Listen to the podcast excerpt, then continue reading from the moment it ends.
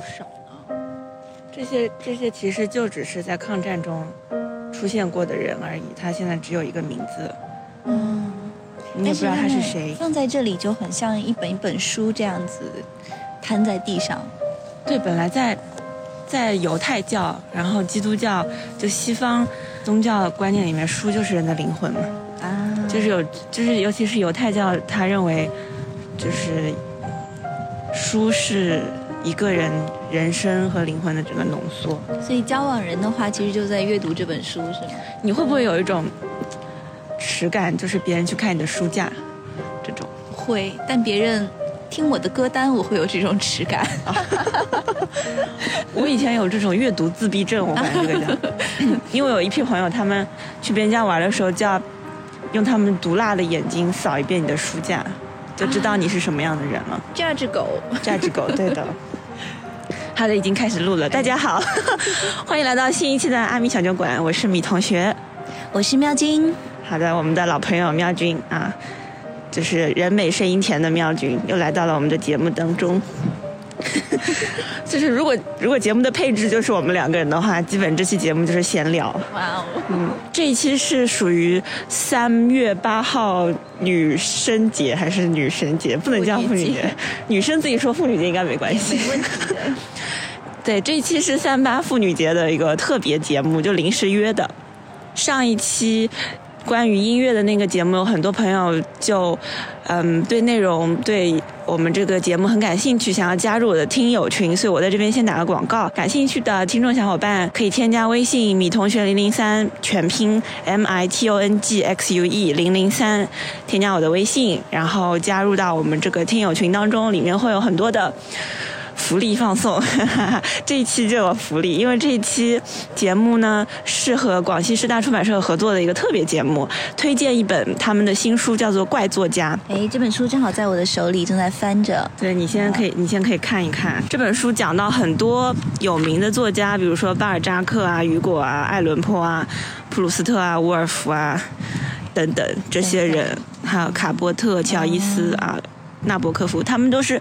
写作中会有一些小怪癖的人，我之前写过一篇文章，就说“人无癖不可与之交也”。我其实很喜欢生活中一些有小怪癖的朋友，嗯。那你有什么小怪癖？我小怪癖，嗯，我有什么小怪癖啊？不可与之交，好危险！快点想一个。我可以与交的，我可以与交的。我的小怪癖啊，可能是。喜欢收集钥匙，喜欢收集钥匙，就是地上捡的那种，可以开进人心里的那种。不是，我觉得钥匙很神奇，就是一把钥匙对应一把锁嘛。嗯，如果你就有的时候在路上走路，或者我总喜欢低着头，然后看到路边有一把钥匙，我也会捡起来收走，自己收藏起来，因为我觉得它被我带走了，就说明。世界上某一扇门永远打不开了，你不觉得很神奇吗？还蛮神奇的，就那个人他要打开那扇门，要么就是通过重重线索找到我，要么就再去配一把。我拥有了一个副本的钥匙，这种感觉。嗯，没关系，上帝会为他再开一扇窗的。对的，上帝会给他找一个开锁匠的。其实为什么要在？我们现在是在这个，我跟喵君现在是在上海的宋庆龄陵园前面那一大大块，你看到吗？那个就是宋家的墓。这样子吗？我们可以去看一眼。对啊，这边是宋家的，宋庆龄的母亲、父亲还有他自己。这个地方同时又是上海名人墓园，传说中的上海版的拉雪兹公墓。埋葬了很多有名的外国人和和本国人，本国人，对上海的一些名人吧，就很神奇。离开了校园以后，嗯，就没想到还可以来这种地方再逛一逛。真的。所以这个地方是宋母倪太夫人和宋公耀如辅君之墓。妈妈的，然后旁边是这个，我看看，这两个是什么？这是宋庆龄自己的。嗯，好幸福啊！一家人整整齐齐。而且宋庆龄这个墓比他父母的要小很多哎，那边呢？好像是他的保姆吧，我看一下。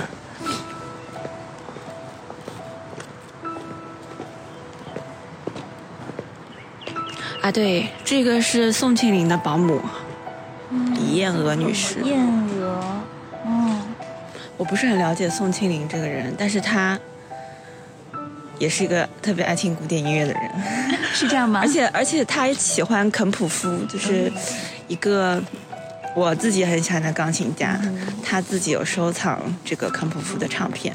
这个地方走出去是什么？这是一个广场吧？去看一眼，就是广场搞活动的地方，升旗仪式升旗仪式。啊，所以这个海报上的宋庆龄雕像就是在这里。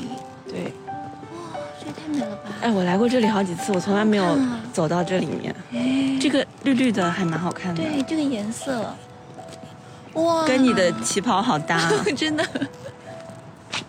哎，我觉得你今天特别符合在这个地方站着。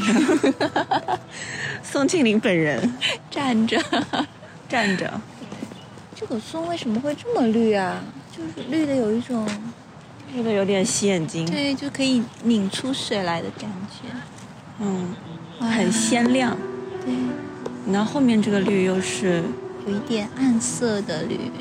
棕褐色的，嗯，就是很有层次，就显得这个白玉兰特别的明亮。是的，嗯，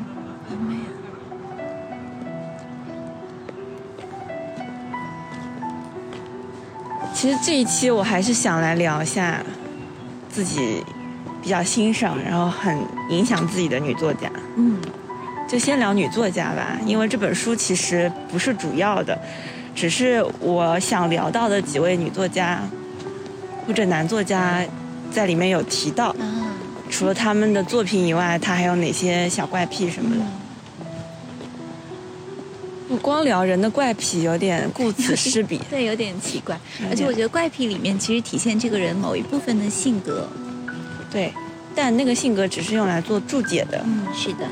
就像席勒，他喜欢在抽屉里面放很多的烂苹果，有些吓人。有些吓人。就很多朋友其实不不能接受，他的家人也不能，就不能，挺难忍的。嗯，但他就是烂苹果的气味能够刺激他写作。你说这个人如果是我们生活中的朋友，岂不是很讨厌吗？当然。但是其实也是有很多其他人，他们对某些特殊的气味会很喜欢，比如说很有人很喜欢地下室的那个霉味。啊，我喜欢那个嗯春天的时候，哎，好像在有一期节目里面讲过，春天的时候下了雨，然后那个下水道的味道，下水道的味道，就混合着尘土啊、泔水什么的，这那那种臭臭的，然后又还蛮有生命力的。对对对对对，就是很就是很脏，但是觉得很混混浑浊，哎，混合着很多东西。张爱玲好像蛮喜欢闻那个汽油味的，哈，就很奇怪。嗯，嗯，然后还有什么？这本书里面有讲到，大仲马嗯，写作的时候要用不同颜色的稿纸来写不同的内容，写小说要用蓝色的稿纸，写诗歌要用粉色的稿纸，嗯不拉不拉的。还讲到沃尔夫，他要用不同颜色的墨水，嗯就他最喜欢紫色，所以他很多书像什么《达洛维夫人》啊，都是用紫色的墨水来写的。嗯而且，沃尔夫喜欢站着写作。他的姐姐是个画家，嗯。他可能有这种暗中较劲吧，跟他姐姐，所以他觉得要站着写作才跟他的姐姐是在做价值感差不多的、重量差不多的职业，所以他会有一个像画架一样倾斜的啊，一个书桌，然后他就站在那儿写。还有一个谁是是海明威吗？对海明威他也是要站着写。这里也有讲到这本书讲的，海明威因为以前那个呃坐飞机受了伤，就是空难受伤，然后导致他脊脊柱受损，所以就只能站着，哦，坐久了会这个背痛。嗯，这边就是中国的名人墓园，中国名人。可以看到很多你会惊喜的人呢。终于看到头了，看到脑袋了。对，不是每个人都像书一样瘫在地上。万国公墓旧址，以前嘛，以前的万国公墓，最早的一个商业化的墓地，啊，但是现在这个里面应该已经不能进来人了，对吗？还是会有人进来的，啊，还是会有。还是有新人进来的。呃 好像最近有个谁也要进来，然后和和另外一个墓地在在抢人，就是放这边还是放那边，两边都想。我们可以这里走过去。哦，他要对中国革命和建设做出巨大贡献，并且有代表性的著名人士。嗯，嗯，就是名人嘛。那边还有个陈逸飞，啊，陈陈逸飞陈逸飞应该去世时间不长，嗯所以算是新搬进来的人，哦，开始有熟悉的名字出现了。是吧？对，哇，杨幸福，我已经有点忘记他的那个但名字是熟悉的。名字是熟悉的，看起来是一位出版人士，是吗？孙中山先生秘书，嗯，《民族日报》主编。嗯，一八九三年到一九三三年，很年轻呢。对的。其实我觉得他就是立了块碑在这里，下面不一定有他的本体。他的本体。啊，还是有人带花来的，嗯，还蛮多人带花来。哦，谢晋元，那个、嗯，谢晋元对，步兵少将，都是革命人士。果然是做出了重大贡献。嗯他为什么送一束玫瑰，红玫瑰？心情真的很虔诚。我一般，我以前很喜欢去逛那个拉雪兹公墓，然后每次去就会带一束黄玫瑰，嗯，所以黄玫瑰的代表的意思是什么？友谊，嗯，永恒的友谊。我是每次去，每年九月份吧，八九月份会去拉雪兹公墓嗯，去看普鲁斯特。去看普鲁斯特。普鲁斯特是一个有什么样怪癖的作家呢？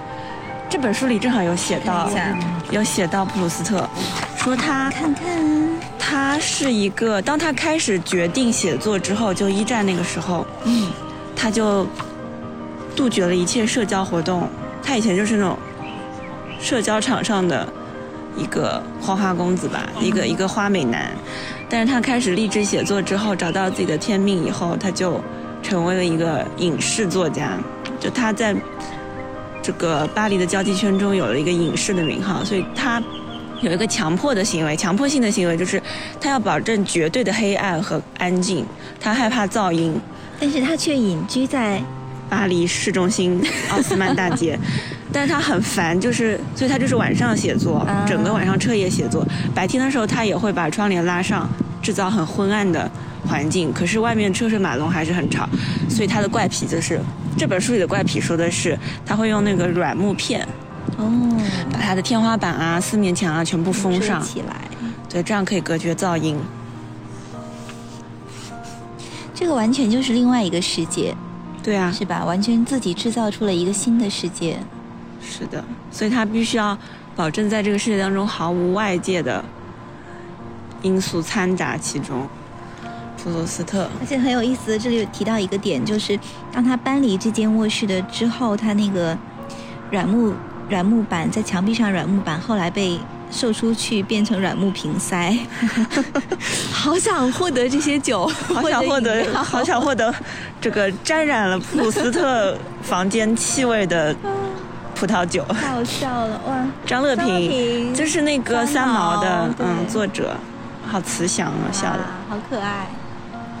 给他这束花也很不一样，这束花就是很很绚烂。菊科的所有的东西，对，什么颜色的、什么种类的菊花都有。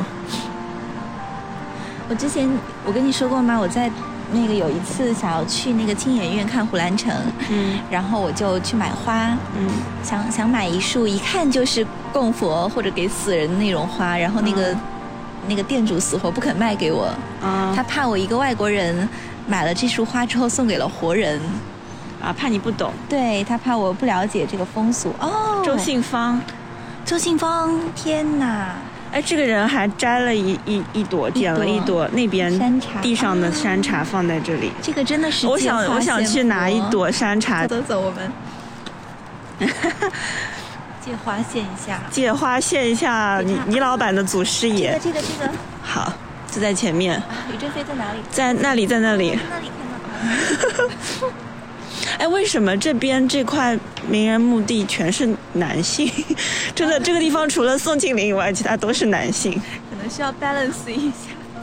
你看，陈逸飞在这里，于老板在这里，于正飞，哦，这个塑像素的很有他的风格。嗯，放在他这里。哎呀，借花献佛。啊，啊，你看那边是谢之柳，等会儿可以过来看一下。谢之柳，去年他的夫人，呃，陈佩秋，嗯，刚刚去世。普鲁斯特这个人对我的影响大到什么程度？我有一天跟我的朋友在街上聊天，聊到这个事情，嗯，说，就我那个朋友，他的性格跟普鲁斯特有点像，就是那种多愁善感小男人。就是普鲁斯特其实就是个小男人，嗯。嗯，但是我自从，嗯，读了很多他的书，了解了他的生平，就心里面非常的内心觉得自己跟他很近之后，后来我就有一种从此我爱的人都有你的影子 那种感觉了，就是我后来会欣赏的一些男性。你是什么时候开始读普鲁斯特？大二，大二的时候，大二开始，算是 crush 他吗？那个时候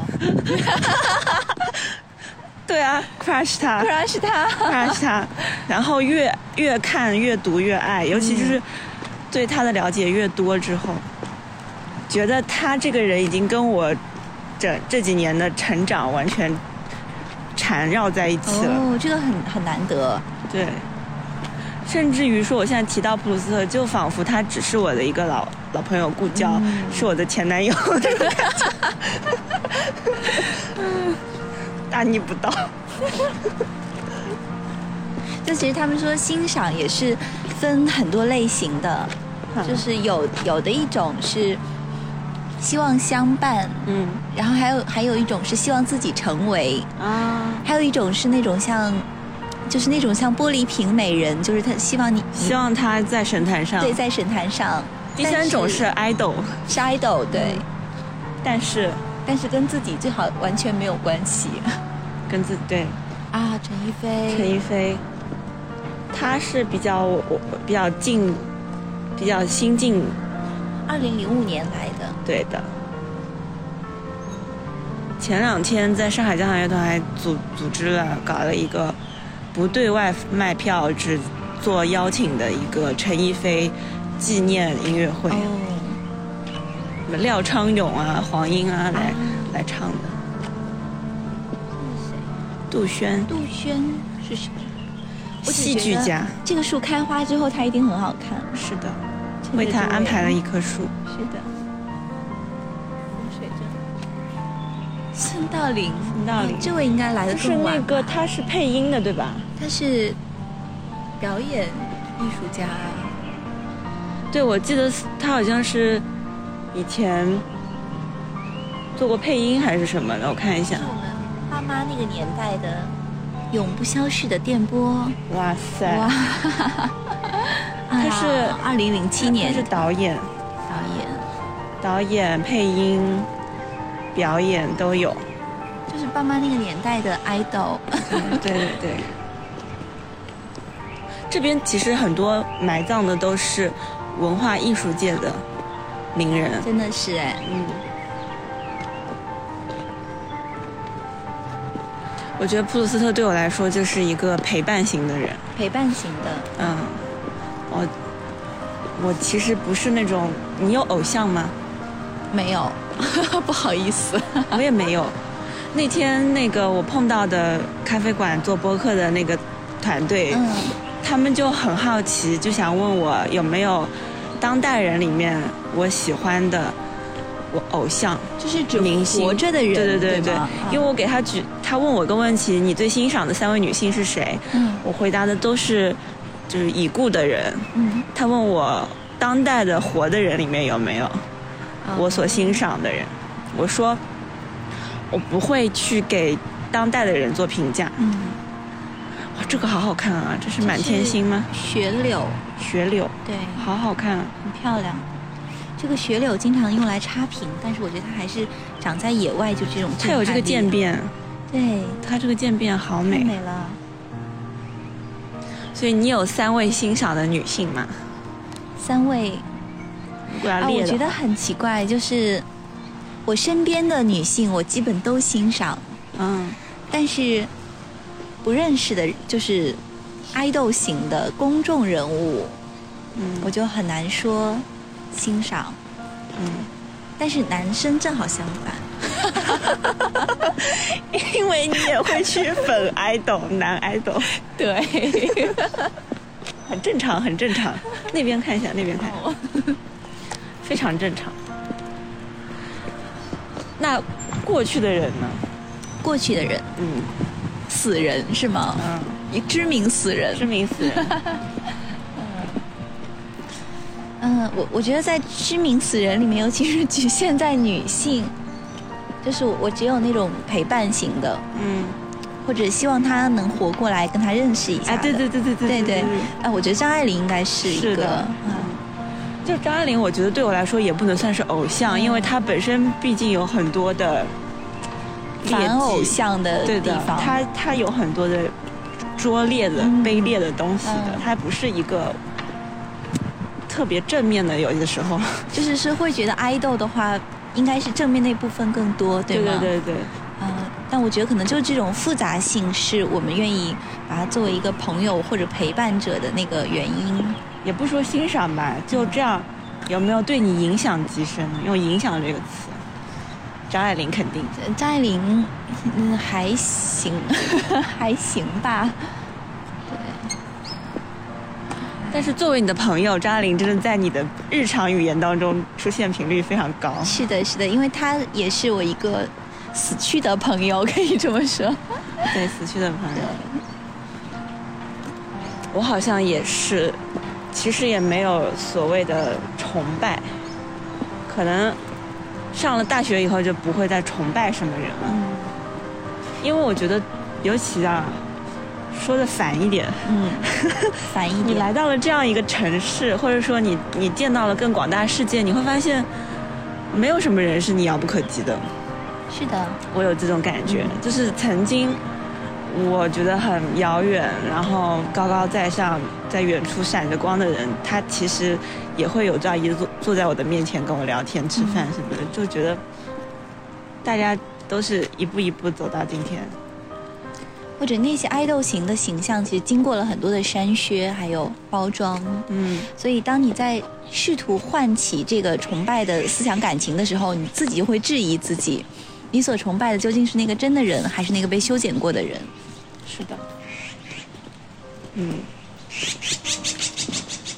哇，这个山茶开的开烂了，都烂了，烂了一地，真的像烂苹果一样。苹果一样，这个叫喜乐朽锈苹果，喜乐的秀苹果。就是它已经锈掉了。但是真的，这种山茶还是我的山茶里面排头名的。你说这种蕊特别正的这种，，对，很端正，然后红的也很正，掉下来一朵看这哦，伍尔夫爱的紫花，嗯，二月兰，这是鸢尾吗？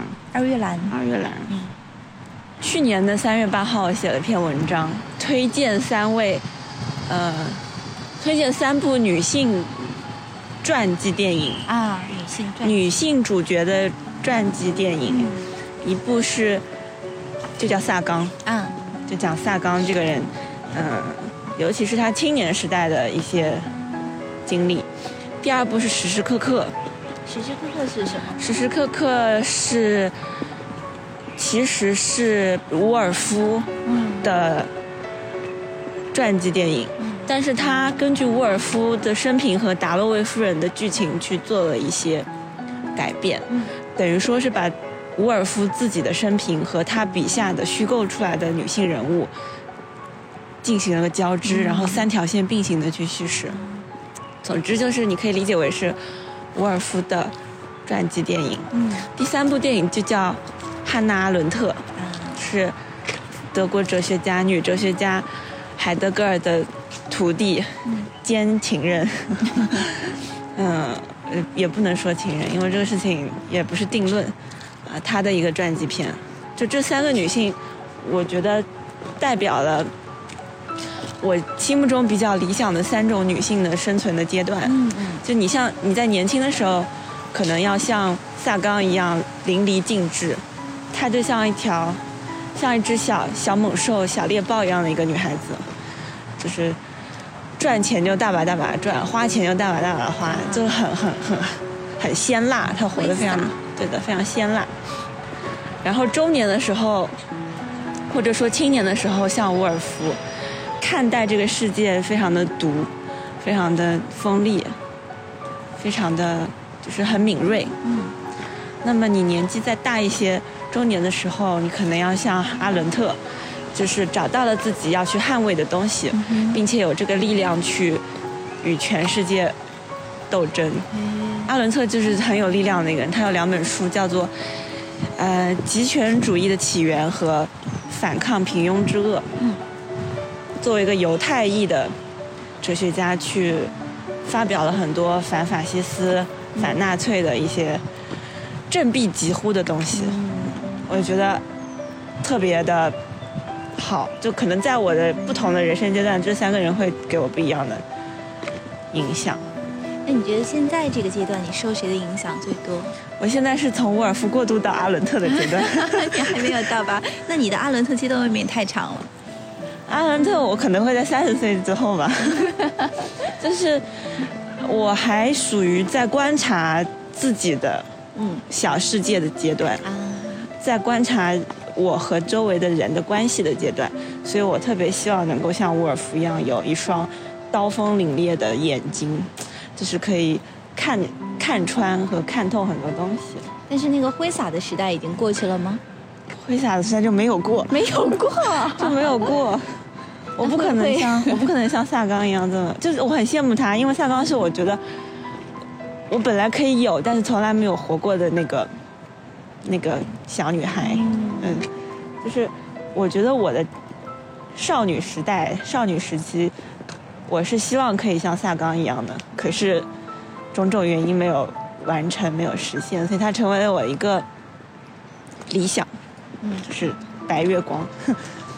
也许可以期待年纪大一点的时候，老房子着火。没有萨冈晚年很凄凉的，嗯很凄惨的。他是中年以后就是钱都花完了嘛，然后他因为年轻的时候生活作息不好，导致他年年老的时候体弱多病，而且依赖一些药物，导致他的朋友都离他而去。他始终身边没有一个人是长期陪伴他的，一直是不停的换换换。就是这么说吧，是一个富婆，年轻的时候早早的少女成名，十八岁成名，啊，然后就赚好多钱，印钞机一样的赚很多钱，然后拿着那些钱去赌博，就是很爽爽。很爽的那种，就是开着跑车在乡乡下，跟一一帮狐朋狗友，他身边的寄生虫，在乡间飙车，然后撒钱这种。哇，但是花了钱以后又写写写书，然后又赚回来，啊就很酣畅淋漓。听起来好像邓肯。是的呢，有一些，就是我好像从来没有体验过这种失控的状态，所以会很会有点羡慕他可以活得这么失控。可能你下辈子可以，这辈子没有分到这个任务书。这辈子没有拿到这个剧本，对，这辈子我的出场设置就不可能让我是这样的人。所以你还是可以向沃尔夫发展一下。沃尔夫太苦了，活的。怎么这个也不想要吗？但是沃尔夫有句话真的影响我很深，可能也影响。哎，那是粉色的山茶呢，粉黄粉黄的。哇，这个绣的好难看。因为沃尔夫有句话，他说，一个女人要写作，她必须要有自己的钱和一间自己的房间，有一些钱和和一个自己的屋子，自己的房间。对的。我发现，我发现最近啊，嗯，嗯，喜欢在公共领域或者来找我聊女性主义、女性作者、女性艺术家的都是男性。包括那天那天找我播客去聊这个女性主题的三位男性，把我围住，在一个小房间里面，仿佛在。审问我啊，三位男性凝视着我，然后让我来聊，嗯，我所欣赏、我所看待的女性。那当你聊完了之后，他们的反应是什么呢？嗯，他们像猎狩猎的人，他们像捕，像像猎人，他们在等待想听到的东西。他们想听到什么呢？他们想听我聊最近很火的两个内衣广告，啊，就是一个李诞代言的，还有一个是内外，内外这个品牌，他们都做做了两个内衣广告嘛，一个涉嫌侮辱女性，一个 一个就很性别平等的一个。哦，内外的那个广告就是反男性凝视的一个，找了一帮身材各种各样的，或者说是正常身材的女性，就不是那种广告上常看的苗条的那种。顶号身材，对。就普通身材来拍那个广告，反正就是，我不是说他们在等待这个，而是当我讲到这两件事情的时候，他们频频点头，以及向我投来赞许的眼光，就好像告诉我说啊，你终于掉到我的这个圈套里了，我要听的就是这个。可能也是因为这个门槛比较低吧，它无非就是一个大众传媒上容易获得的事件。对，其实我很欣赏的人是雌雄同体的。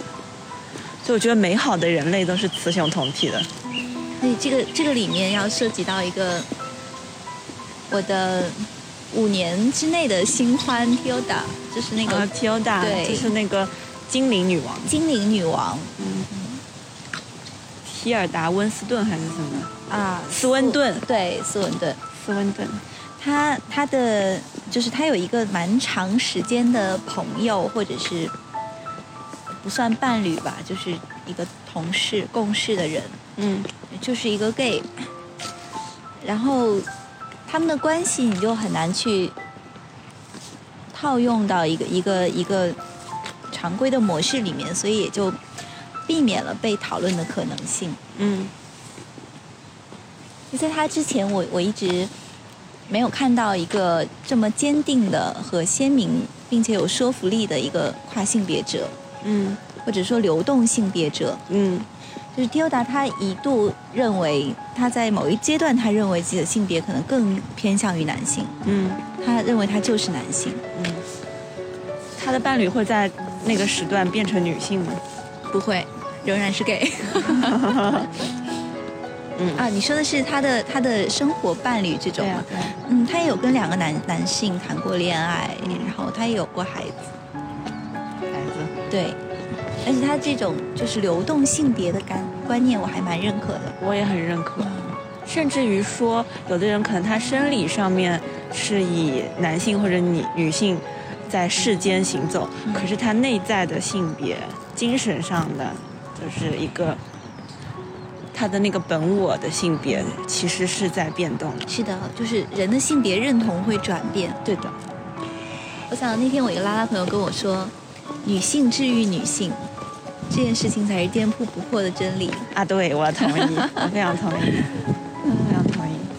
而且说实话，就是你，你可能在小的时候啊，就是，哎呦，这么多鸽子呢！百大 UP 主现场，姑姑，这么多呀！都是群友们。你说什么？啊，我说在在咱们小的时候啊，念书的时候。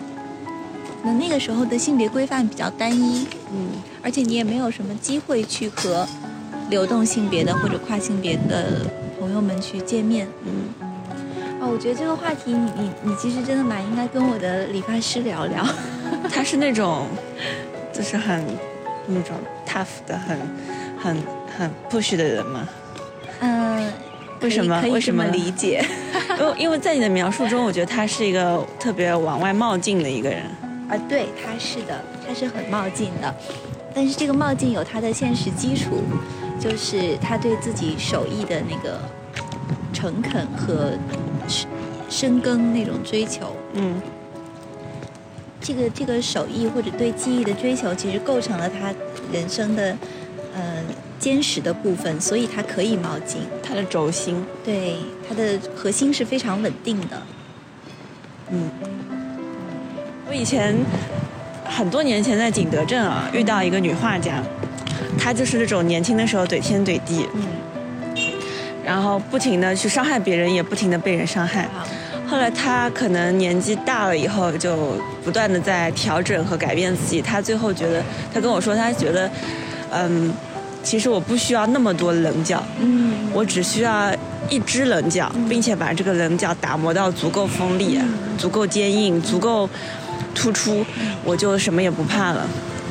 哎，我觉得这个非常好，所以他就是一门心思画画和写写练书法嘛，其他的精力可能就全部删减掉了。还有一些人已经把这个棱角埋到自己心里去了，他们在外外表上可以做得非常圆滑，但是因为相信自己心里的棱角存在那个支柱的力量，所以嗯，他们可以不用对外产生攻击。哦，是吗？对，你觉得人需要需要获得拥有攻击外界的能力吗？这个好像是你的问题。啊，我的天，一下被看穿了，一下被看穿。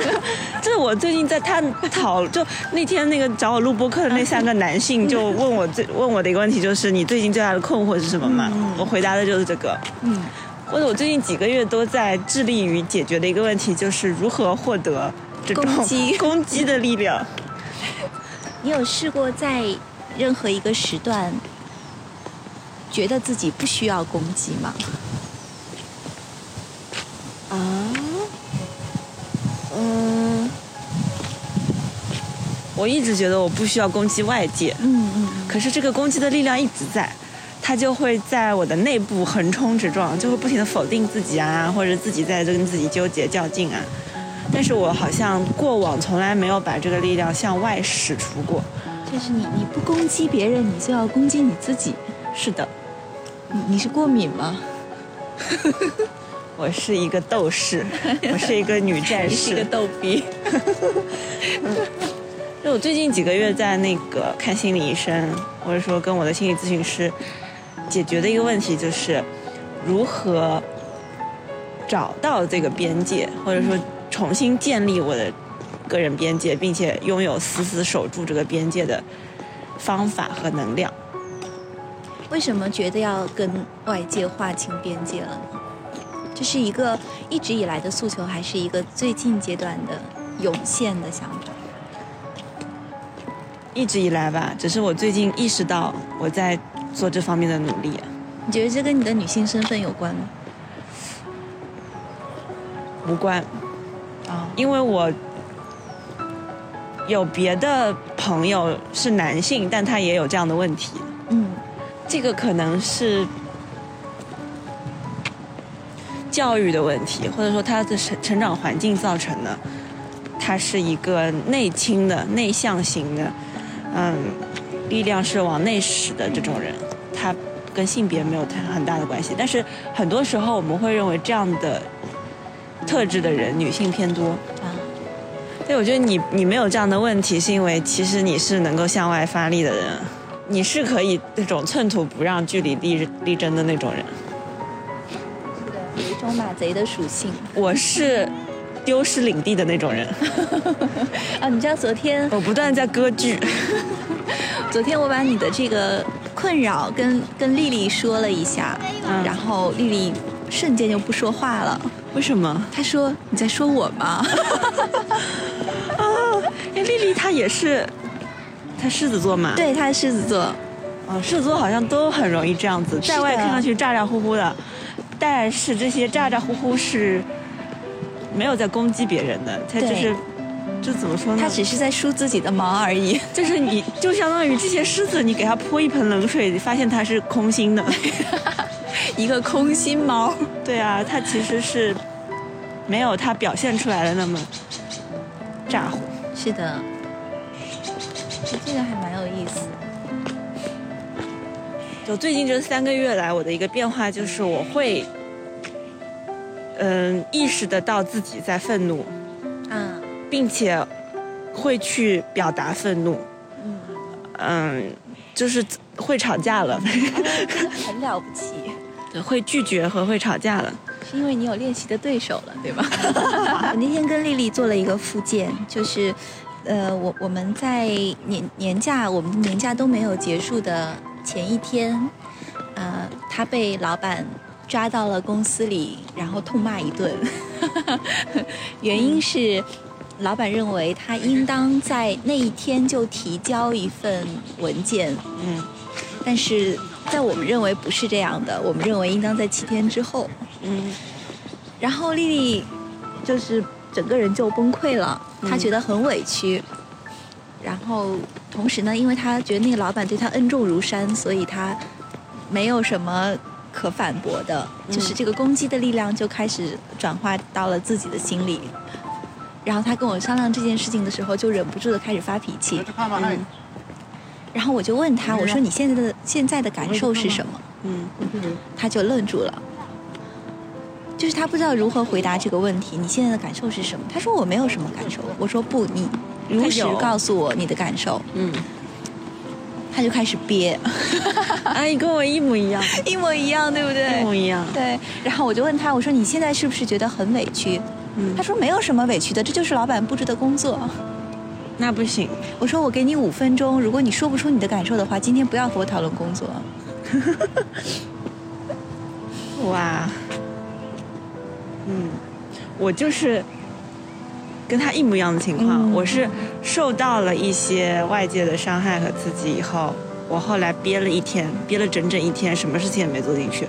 我就是脑脑袋是空的，但我知道我一定要把我这个情绪给描述出来。嗯然后憋了一天以后，第三天，我终于理清楚了这些情绪是什么，并且它来自于哪里，然后从它的源头去寻找解决的对策。所以我就把施加给我这些伤害的人叫出来骂了一顿，狠狠地骂了一顿，然后骂得我太爽了，酣畅淋漓，就是出了这口恶气，然后我就觉得嗯。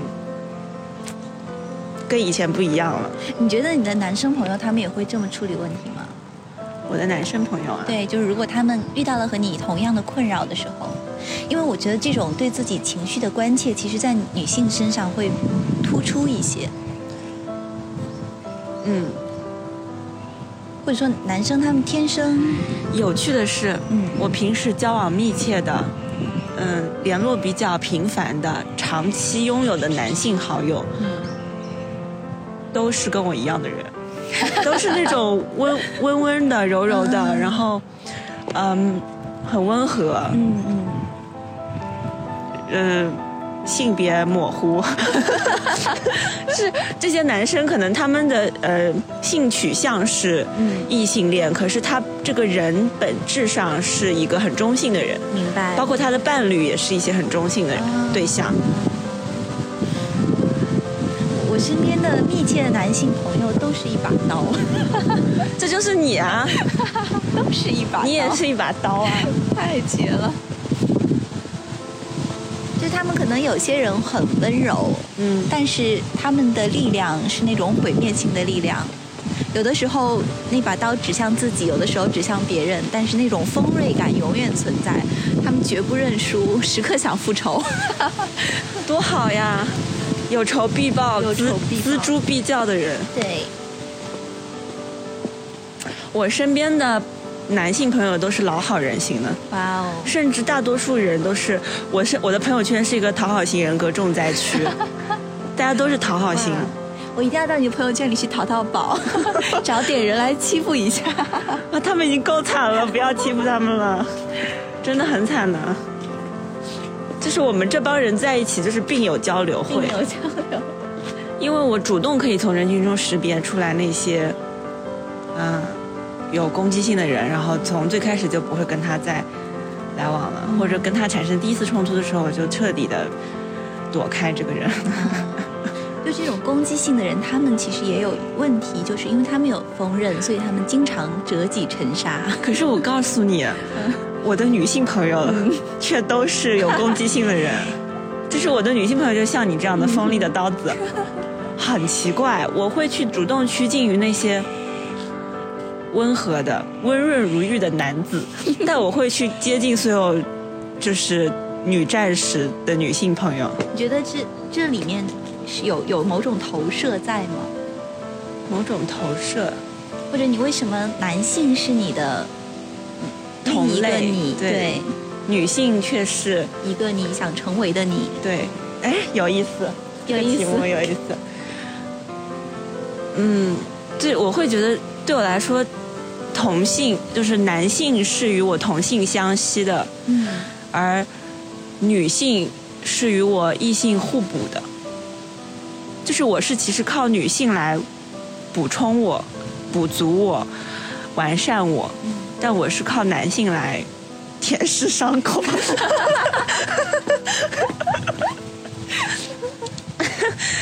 就我会喜欢和欣赏男性都是我的同类，虽然是狗男人，但还是很想谈恋爱。啊，对，就是看到另一个自己，但是女性就会给我很多力量。我不知道治愈女性，对，我不知道原因从哪里来，包括像你，还有我的其他朋友，都是那种女性朋友，都是属于我遇到什么事情可以把我骂醒的人。但是如果有男生这样骂醒我，我会说你给我滚蛋。好像真的是，对吧？理解了，对。可能我觉得我对男性，我对女性的容忍度天然高很多，所以，嗯，即使是被女性 judge，被女性斥责，我觉得我都可以。接受并且改变，但是如果是男性敢这样 judge 我，从我的世界里消失，不是。但是我觉得也有另外一个可能的解法，就是你跟谁是命运共同体？我其实有点觉得你跟男性是命运共同体，就是你的你的那个处理两性的那个观念和状态啊，还是很传统的。你说我啊？对，我觉得是蛮传统的。女生可以随便嫁住，或者是成为一个非你的存在，是因为你跟他们不是共同体。嗯，外人嘛，嗯，就好像外面的猫猫狗狗怎么样都好，对吧？但你只要给我回家，你就不能上沙发，嗯，你就不能掉毛。是的，哎，你说的对。那个男生就是你想带回家的那只狗。所以有很多规矩。是的，是的呢。我也不知道这样子是一个问题，还是说我应该承认我就这么活的？我觉得这就是一个现状，因为你你毕竟是一个中国的女性，对这就是一个现状。但是像我这样的人应该是很多的吧？应该是很多的，只是他们可能。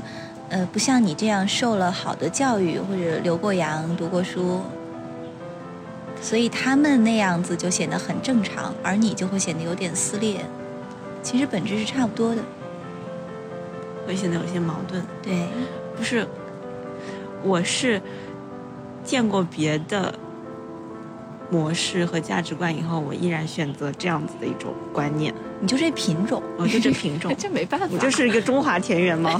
这没办法，这挺好的。我就是一，就是就是对的，中华田园女权嘛，就是。中华田园猫。完了完了完了！我要被冠上田园女权的帽子。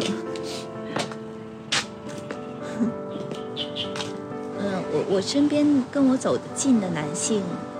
有两两大类，这两大类其实也是我撕扯的来源。嗯，一大类就像哥哥这样的，就是完全是一个传统的大龄中国男性。嗯，一个虽然年纪上可以做你哥，但是心理上却是你爸的这么一种人。嗯，这种男性会进入我的生活，完全来自于我是一个受旧式教育的人。就是这种爹味感比较重的对，这是一种旧式教育的遗毒，嗯。就是你最最舒适的，不需要思考、不需要抗争的姿态，就是在一个大龄中国男性的下面，事业有成的人下面做一个听话的金丝雀。嗯嗯嗯，这就是我们的旧教育教出来的最典型的女性，最舒服的女性。但是另一个极端呢，就是在这个灰烬当中发展出的另一个我，就是一把刀。嗯 嗯，嗯那么这把刀里面，它是完全和我们的旧教育相反的，就是在不断的质疑，然后不断的反驳现有的路径。你看，比如说像 Ting，Ting 就是一个，他就是他要质问任何事，嗯质问任何现有的秩序和存在的模式。你说对的，他问为什么对；你说错的，他问为什么错。是的，他也没有进入任何常规的家庭模式或者伴侣模式当中，永远在所有模式之间不断的游离，自己制定标准，自己制定价值观。嗯那你觉得你在这两种状态之间撕扯的这个现状，会是常态吗？还是说你最终会趋于某一个方向？我现在觉得我可能会去后者，嗯因为前者是我前至少十年的模式，嗯我觉得我已经看透它了。有的时候我还会想跌回去，不是因为它好，而是因为它舒适。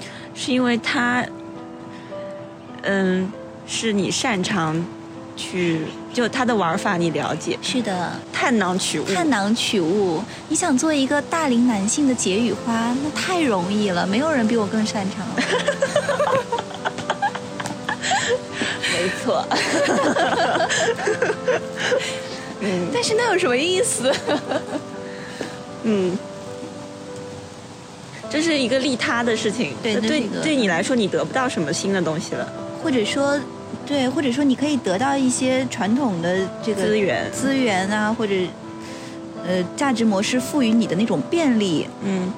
但是你作为一个人，就你你只来一趟，然后你去利他，嗯。你来干嘛的？嗯，就很奇怪。我也是有这样的一个转变，嗯。从跟自己斗到跟别人斗。嗯的一个转变，就是从一个利他者变成一个获利者，或者说去索取利益的人，自利者。就是我突然意识到，说我自己还没有得到我想要的东西，我为什么要去不停的掏空自己啊？对，就这种驱动一个人去掏空自己利他的因素，究竟是怎么来的？这不是怎么来的，是这是我的本性或者底色，嗯我要这是我要离开的地方。嗯。你觉得这跟传统女性教育有关系吗？这跟传统女性教育，或者我们在我们自己家庭里面的那种受到的教育地位，看到身边的女性做的事情，其实相反，嗯就是我父亲是一个非常利他主义的人，嗯奉献型的人，但我妈是一个非常非常独立、封闭、个人自扫门前雪，谁都不要来侵占和影响、打扰我的生活。就我妈是一个活得非常自我和嗯。封闭的，没有什么朋友，嗯，然后死死的守住自己的一亩三分地的一个人，啊，你这个情况跟丽丽家完全一样。是吗？哦，真的好奇怪，你们俩应该在一起聊聊的。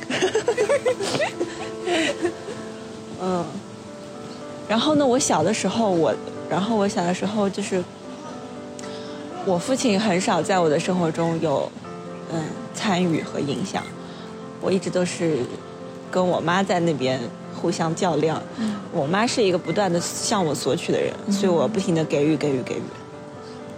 我反倒是，嗯，我不知道我会不会活成另一个他。我现在开始自立，就女性跟母亲之间的关系就很，真的很微妙，一生都在角力一生都在，不是是先跟他竞争，然后再模仿。啊。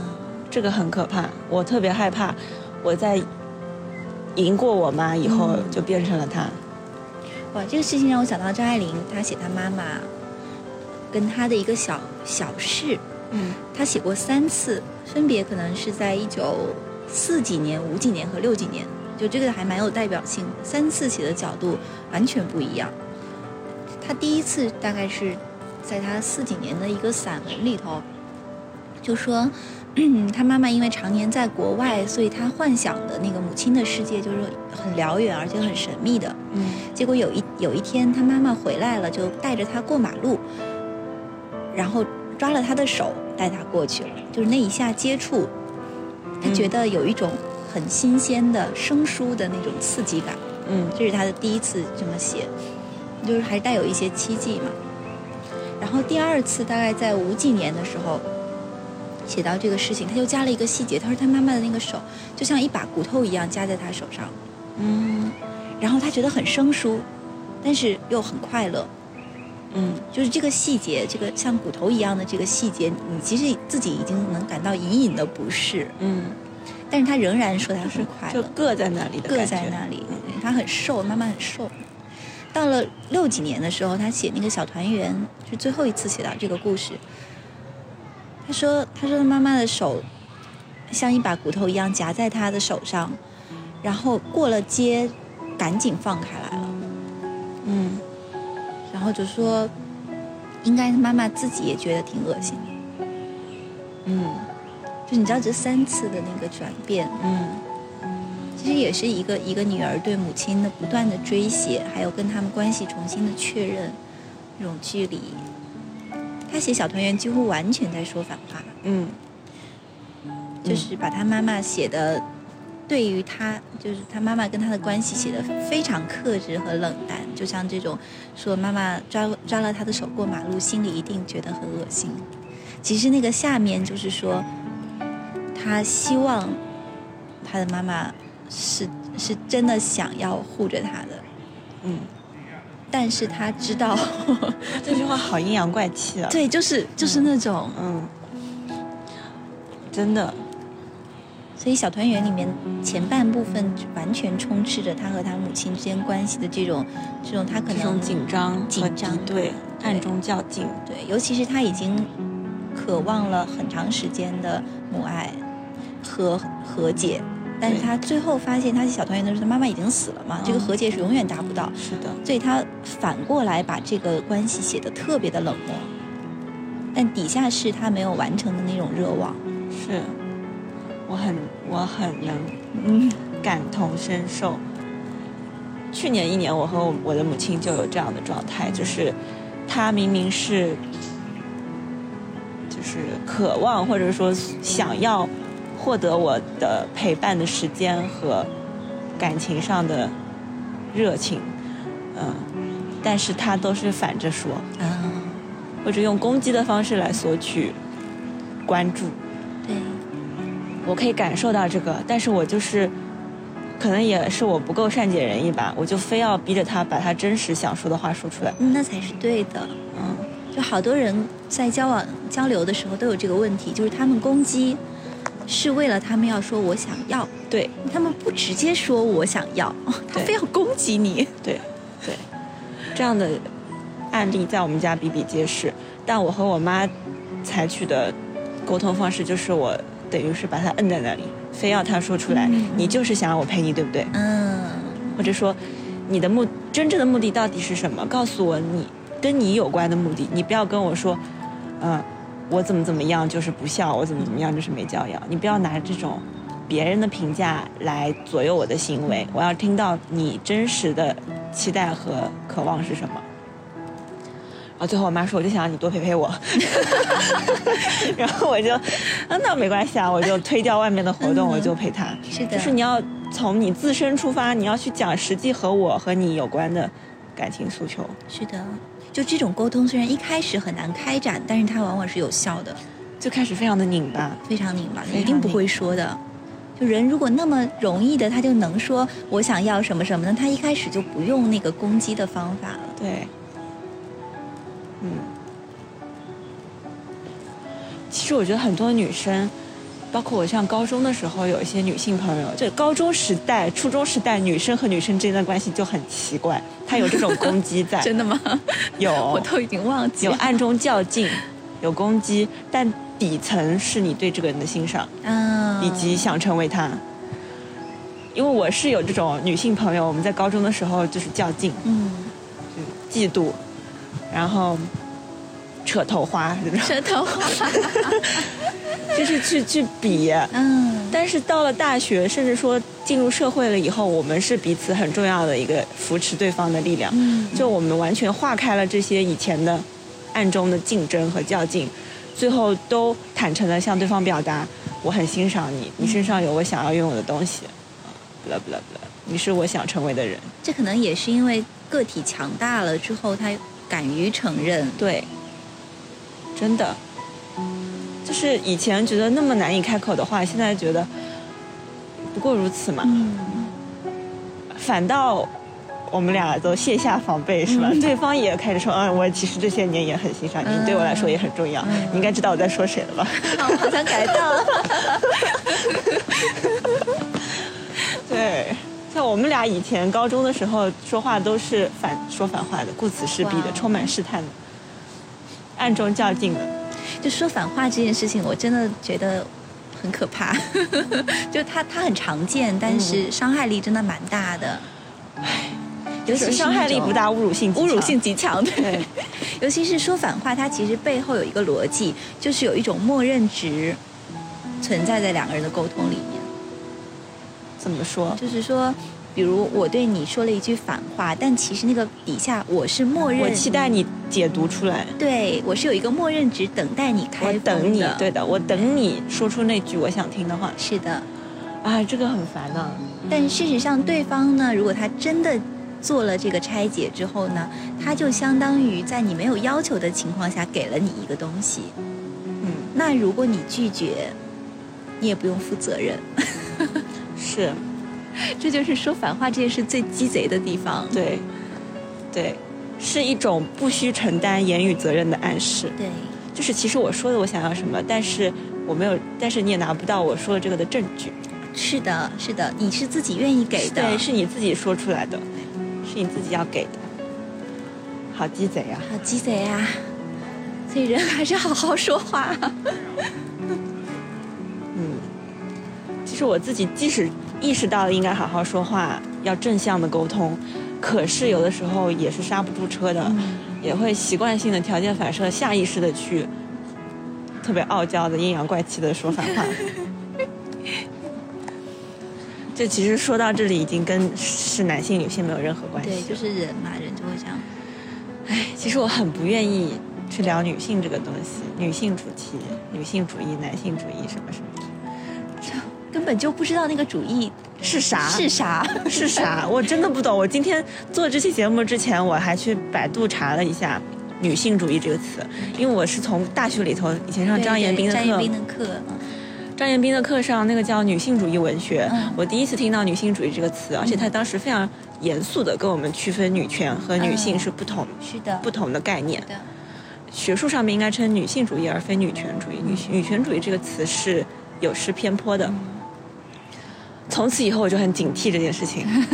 但最近几年就是聊这个，包括我之前做的那个年终总结那一期节目，我的嘉宾是一位男孩子，他很爱聊女性主义话题，去聊女性智慧，去聊女性友谊，因为他觉得这个话题这几年非常的火热嘛，他自己也意识到自己身边的女性朋友是多么的可爱和智慧。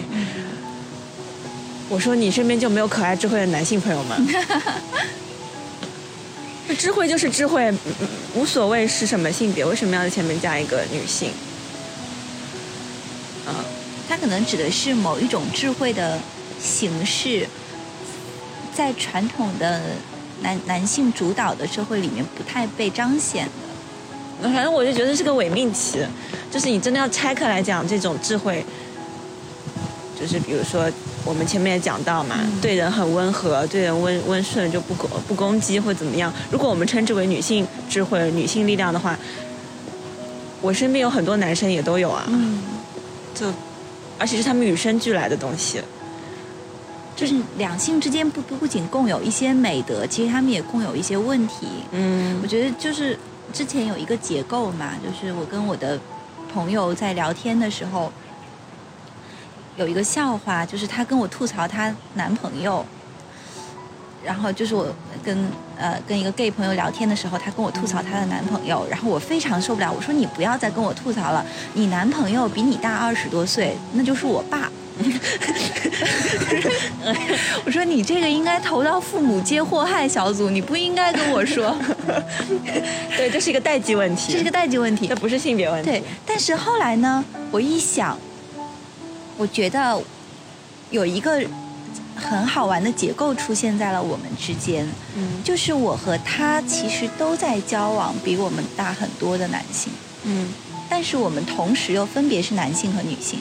嗯嗯那么我们面对的很多问题，为什么他会来找我倾诉？是因为我们虽然性别不同，但是在和年上男交往的过程当中，面对着同样的权力结构，对，就是这是结构性的问题，这是结构性的问题，不在于你的性别。就是你在这个关系当中会变成怎样的人，其实你作为个体，你的个体性发挥的作用不大。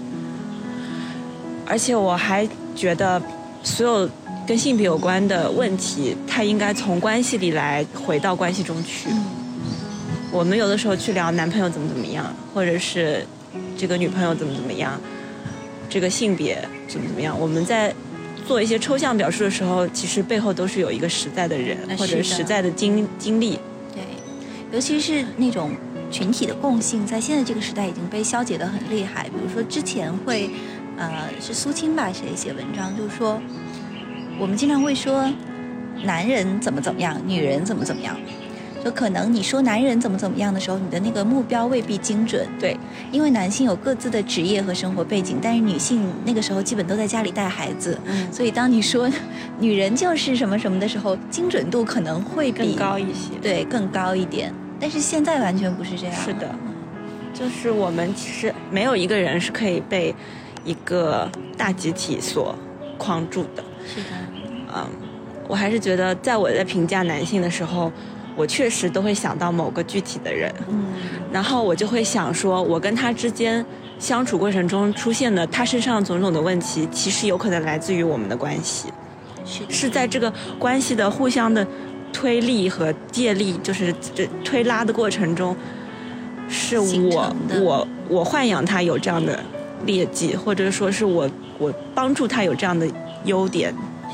就有些女孩子会说：“哎呀，我怎么总是碰到渣男？”就是对对对对对对对对。她就会建立一个吸引渣男的关系，或者渣男培养皿。他会觉得渣男都有怎样的行为特征，殊不知这个人变成渣男是和在和他在相处的过程中被他一步步滋养出来的。就是共同造就的一个对的关系。对的，我也有这样的困惑、困扰，曾经，因为我也是这么一个体质，然后我后来才发现，那些过往的人，他们本身其实都是好人，嗯而是但都是在跟我的关系中，因为我其实也不擅长处理健康的关系，可能是我一步一步把他们打造成了渣男。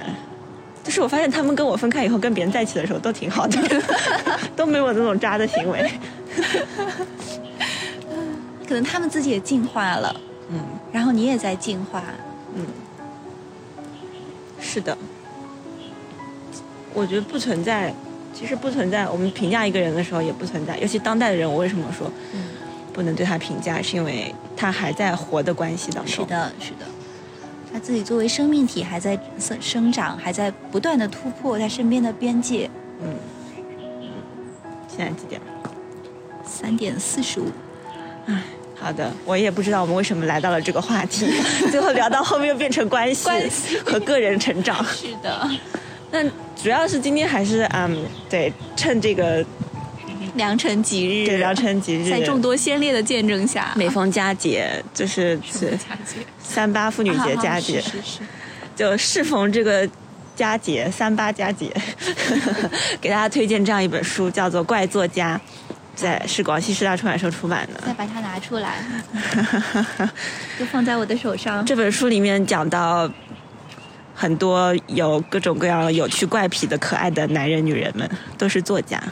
从喜乐的烂苹果到康纳的甜牙。Yeah，感兴趣的听众小伙伴可以就是加入我的听友群，我会在里面给大家一些折扣，就是 这样这样打广告是不大好。哦，我我不知道你你这个书还有折扣？我有折扣哦，这么厉害吗？对，就是因为这个是我不是跟出版社合作的嘛，哦我帮他们推荐这个书，听了这期节目想买的小伙伴可以加入我的听友群，然后我在里面会给大家发折扣链接，就在在我的听友群里面买的话就可以便宜一些。天哪，我们接到商务推广了，是的呢，有商务了，这是一个历史性的时刻，历史性的时刻，一个分水岭。在所有先烈的见证下，在见证之下，我们我这们有商务，有商务了，开心。嗯，快乐。今年终于变步入正轨了。要给我买猫粮，可以可以可以可以，就就就吃就跟去吃乌龟去去吃乌龟。